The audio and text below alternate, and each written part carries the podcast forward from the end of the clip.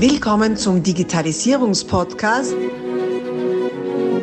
Digitalisierung ist für dich mit Markus Reitzhammer.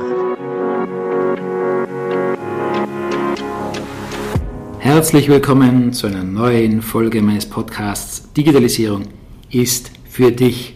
Und jetzt, lieber Zuhörer, halte dich fest, endlich wieder eine Interviewfolge und zwar eine Live-Interview-Folge in 3D sitzt mir gegenüber der Siko Hüsam. Es ist wirklich eine mittlere Ewigkeit her, dass es ein, ein Live-Interview gegeben hat. Jetzt ist es möglich. Wir sitzen da in Frankfurt, schauen raus auf die doch beeindruckenden Wolkenkratzer, die da herumsehen und mir gegenüber der Siko Hüsam. Hallo, herzlich willkommen. Hallo Markus, herzlich Dankeschön für die Einladung.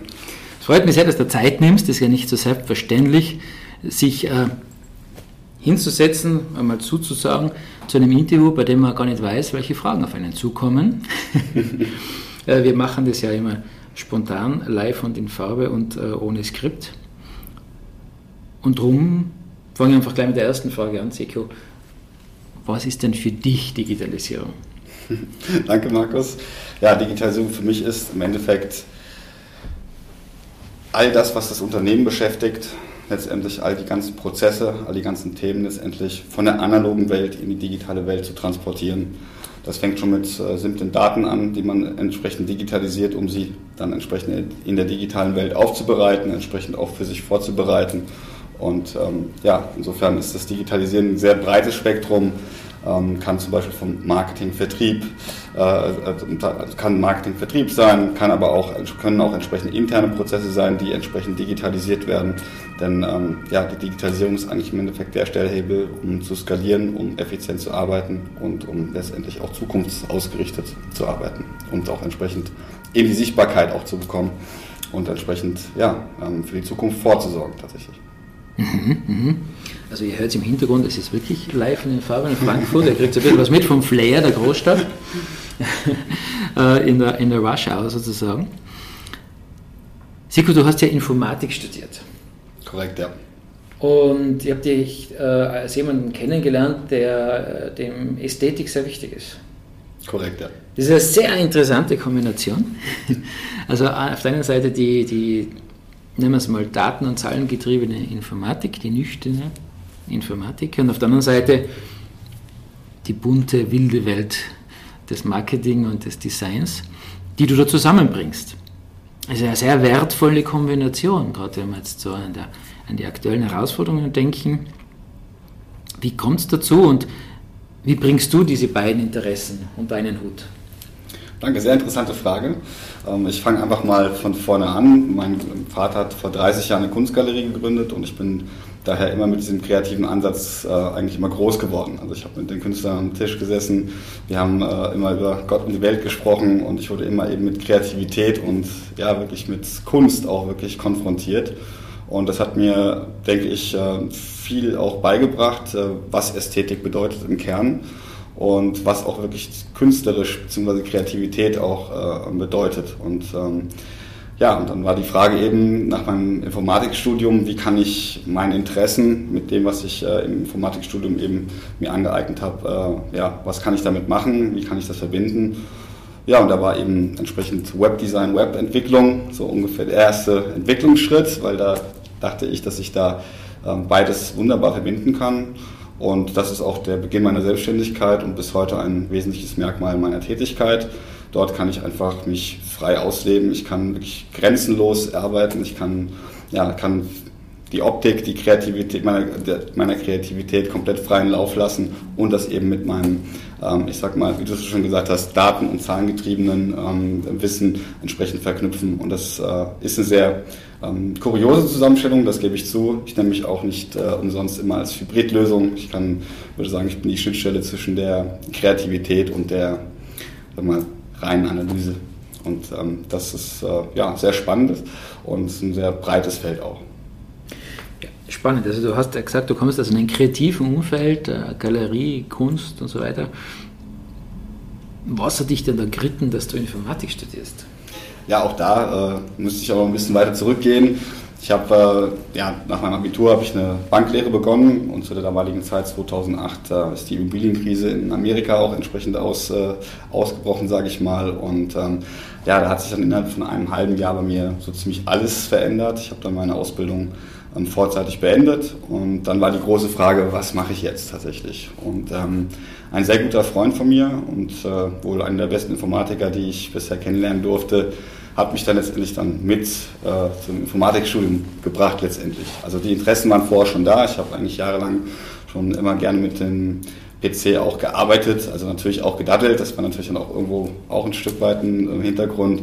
Aber mich hat auch wirklich die Technik und das da drumherum sehr interessiert. Naja, und das war halt dann letztendlich dann der ausschlaggebende Punkt, dass mich damals der Toni, mein Freund, eben entsprechend mit in das Studium mit reingebracht hat, sage ich mal, mir auch damals da die Grundlagen der Programmierung schon mal vorweg gezeigt hat. Und ja, das war letztendlich dann der Werdegang. Und dann war ich am Ende, Ende des Tages im Informatikstudium und ja, dann war die Frage, wie verbinde ich das beides? Da sieht man wieder, in jeder Krise liegt auch eine Riesenchance. Stellen wir uns vor, die Informatik und die Kreativszene hätte jetzt dich an die Banken verloren.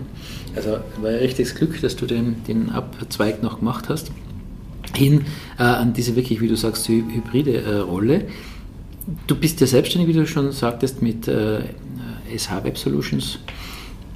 Korrekt. Was war denn dein Antreiber, in diese Richtung zu gehen, also in die Selbstständigkeit zu gehen? Und was, wer ist deine Zielgruppe? Wer muss unbedingt dich suchen, um von dir auf die nächste Ebene gebracht zu werden? Ich fange erstmal mit meiner Motivation an, warum ich äh, mich in Selbstständigkeit gewagt habe. Es ist halt einfach der kreative Ansatz oder der freie Ansatz, kreativ zu sein. Und ich war immer sehr eigenständig, war immer sehr, sagen, vom Kopf her sehr autonom, was natürlich der Kunstthematik so ein bisschen geschuldet ist, sage ich mal. Und ähm, es hat sich für mich nie so richtig gut angefühlt, mir von Autoritäten äh, sagen zu lassen, Anführungszeichen, was ich zu tun und zu lassen habe, vor allem weil der Gestaltungsfreiraum da einfach nicht gegeben war. Und das habe ich eben in der ähm, Banklehre eben auch sehr stark gesehen. Äh, ich konnte mich nicht so frei entfalten, wie ich das gerne für mich, äh, gerne für mich gehabt hätte. Und dann habe ich mich eben vor fünf Jahren in die Selbstständigkeit begeben und habe ja auch durch die Unternehmertätigkeit meines Vaters und meines Großvaters da ja natürlich auch schon einige Einblicke gehabt. Ich wusste also auch schon so ein Stück weit, worauf ich mich einlasse. Natürlich, wenn man den Weg dann tatsächlich geht, dann kommt vieles anders, als man denkt, beziehungsweise man lernt immer dazu.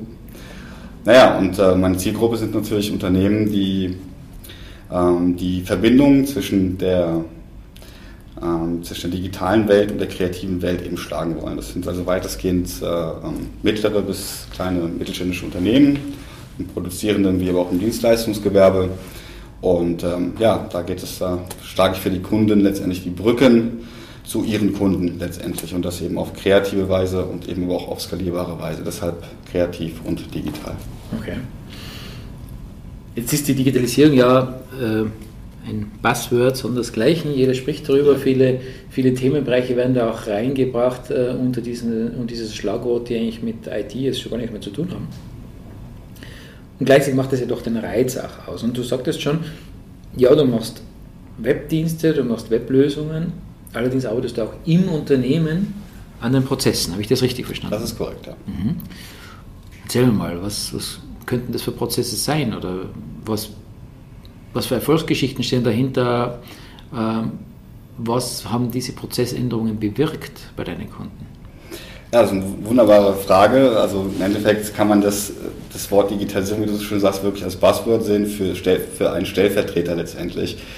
Ähm, es gibt viele Bereiche, in denen Digitalisierung definitiv sinnvoll ist und auch wirklich der, der Stellhebel tatsächlich ist. In, ein konkretes Beispiel nennen die Verzahnung zwischen Vertrieb und Marketing ist ein ganz, ganz großes Thema natürlich, weil wir natürlich als Digitalmarketer natürlich entsprechend dann immer nach der Suche sind, nach der perfekten Übergangs- äh, oder nach der perfekten Schnittstelle zur Handbarkeit, also zur, zur, ähm, also zur effizienten Abarbeiten letztendlich oder auch zum effizienten Vorankommen. Und dafür sind eben digitale Prozesse ähm, sehr sinnvoll, weil man eben mit entsprechenden Systemen eben ähm, die Zeit, äh, also das Zeit gegen Geld tauschen eben entsprechend minimieren kann. Ich möchte ein Beispiel geben.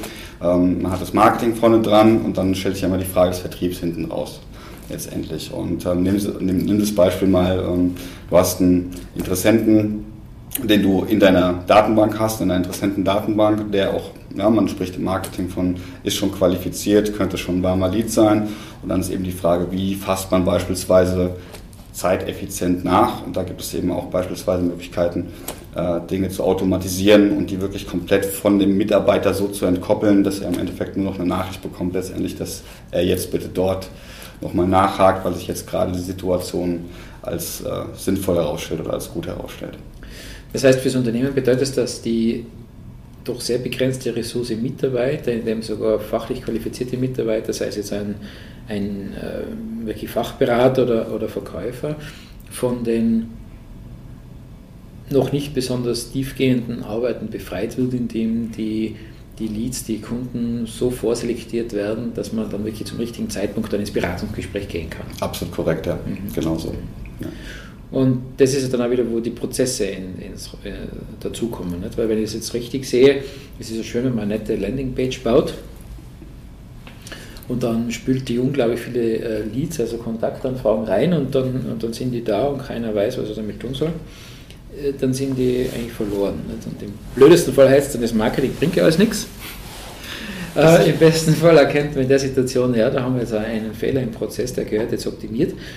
Und da kannst du, also auch nach dem Marketing, kannst du dann schon wieder äh, Tools einsetzen bzw. einführen, die dabei helfen. Korrekt, ja. Also im Endeffekt sind es dann äh, schon bestehende Softwareprodukte natürlich, die auch auf dem Markt äh, gängig sind, sage ich mal und die kann man dann einfach entsprechend äh, mit verschiedenen Schnittstellen verknüpfen. Und da kommt dann die große Macht, sage ich mal, oder die große ähm, Möglichkeit der Digitalisierung tatsächlich äh, ähm, wirklich zum Tragen, dass man wirklich eben Prozesse so weit optimieren kann und so weit entzerren kann, sage ich mal, von der Manpower, wie du es schon, so schön gesagt hast, dass es den Unternehmen eben dennoch möglich ist zu skalieren, ohne jetzt großartig den Mitarbeiterstaff äh, hochzufahren, dann unheimlich hohe Lohnkosten beispielsweise zu haben. Also man hat einfach wirklich einen effizienten Stellhebel oder einen Hebel, äh, um wirklich dann den Switch zu machen, sage ich mal. Mhm.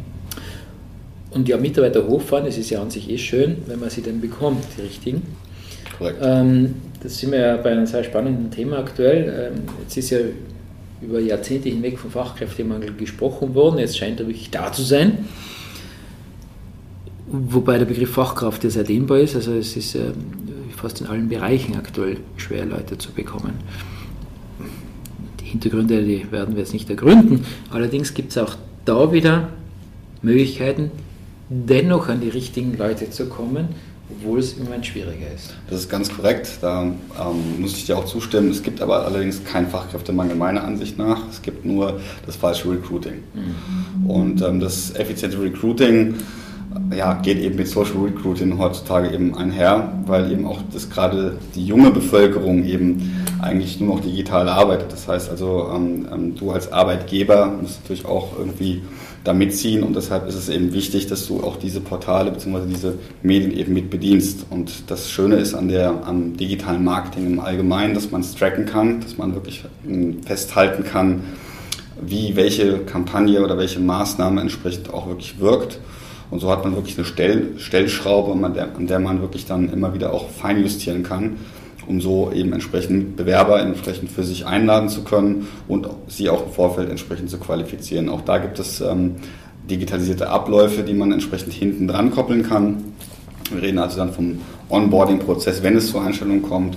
All das sind Dinge, die eben mit ein Teil des Buzzwords Digitalisierung eben auch sind.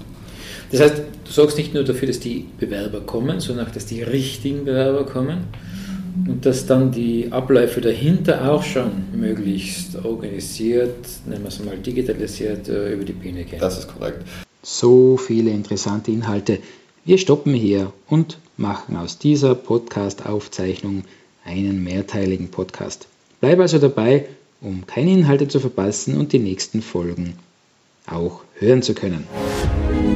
Abonnier doch gleich unseren Podcast und vergiss nicht, eine 5-Sterne-Bewertung zu hinterlassen. Bis dann, wenn es wieder heißt, Digitalisierung ist für dich mit Markus Reitzhammer.